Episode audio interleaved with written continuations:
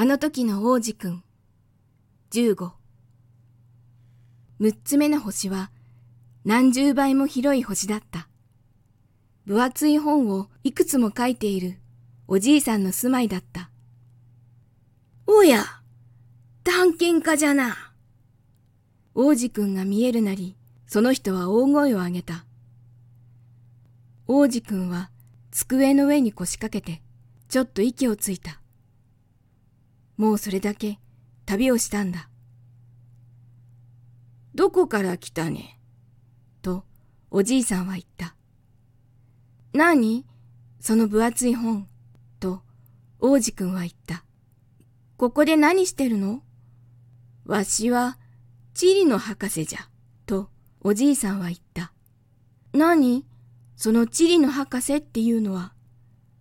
うん。海、川、町、山、砂漠のあるところをよーく知っとる物知りのことじゃ。結構面白そう。と、王子くんは言った。やっと本物の仕事に出会えた。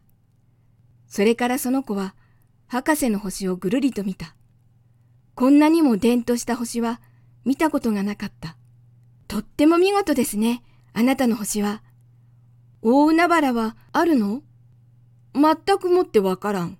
と、博士は言った。え？王子くんはがっかりした。じゃあ、山は？全くもってわからん。と、博士は言った。じゃあ、町とか川とか砂漠とかは？それも全くもってわからん。と、博士は言った。でも、地理の博士なんでしょ？さよう。博士は言った。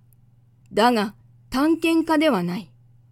それに、わしの星には探検家がおらん。地理の博士はな、町、川、山、海、大海原や砂漠を数えに行くことはない。博士というのは偉い人だもんで、歩き回ったりせん。自分の机を離れることはない。その代わり、探検家を迎えるんじゃ。博士は探検家に物を尋ね、その土産話を聞き取る。そやつらの話でそそられるものがあったら、そこで博士はその探検家が正直者かどうかを調べるんじゃ。どうして？というのもな、探検家が嘘をつくと、地理の本はめちゃくちゃになってしまう。飲んだくれの探検家も同じだ。どうして？と王子くんは言った。というのもな、酔っ払いは物がダブって見える。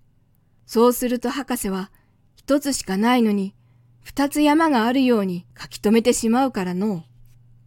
探検家に不向きな人、僕知ってるよ。と王子くんは言った。いるじゃろうな。ところで、その探検家が正直そうだったら博士は何が見つかったのか確かめることになる。見に行くの？いや、それだとあまりに面倒じゃ。だから博士は探検家に、それを信じさせるだけのものを出せという。例えば、大きな山を見つけたって言うんであれば、大きな石ころでも持ってこにゃならん。博士は、不意にワクワクしだした。いやはや、君は遠くから来たんだな。探検家だ。さあわしに君の星のことを喋ってくれんか。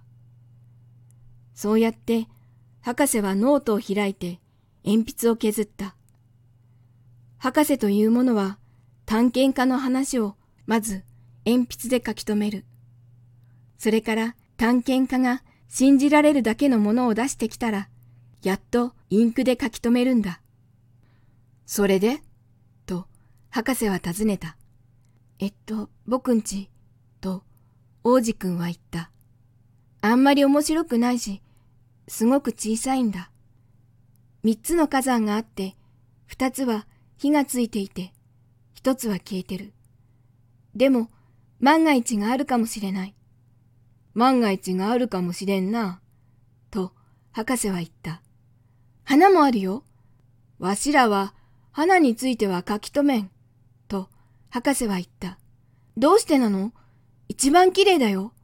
というのもな、花は儚いんじゃ。何その、儚いって。地理の本はな、と博士は言う。すべての本の中で一番ちゃんとしておる。絶対古くなったりせんからの。山が動いたりするなんぞ、めったにない。大海原が干上がるなんぞ、めったにない。わしらは変わらないものを書くんじゃ。でも、消えた火山が目を覚ますかも。と、王子くんは割り込んだ。火山が消えていようと、目覚めていようと、わしらにとっては同じこと。と、博士は言った。わしらに大事なのは山そのものだけじゃ。動かんからな。でも、その儚いって何？また王子くんは言った。何があっても一度質問を始めたら絶対にやめない。それはすぐに消える恐れがあるということじゃ。僕の花はすぐに消える恐れがあるの？無論じゃ。僕の花は儚いと王子くんは思った。それに周りから自分を守るのは四つの棘だけ。それに僕は僕んちにたった一つ置き去りにしてきたんだ。その子は不意にやめておけばよかったと思った。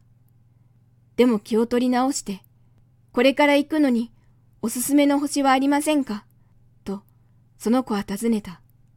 地球という星じゃ、と博士は答えた。いいところだと聞いておる。そうして王子くんはそこを後にした。自分の花のことを思いつつ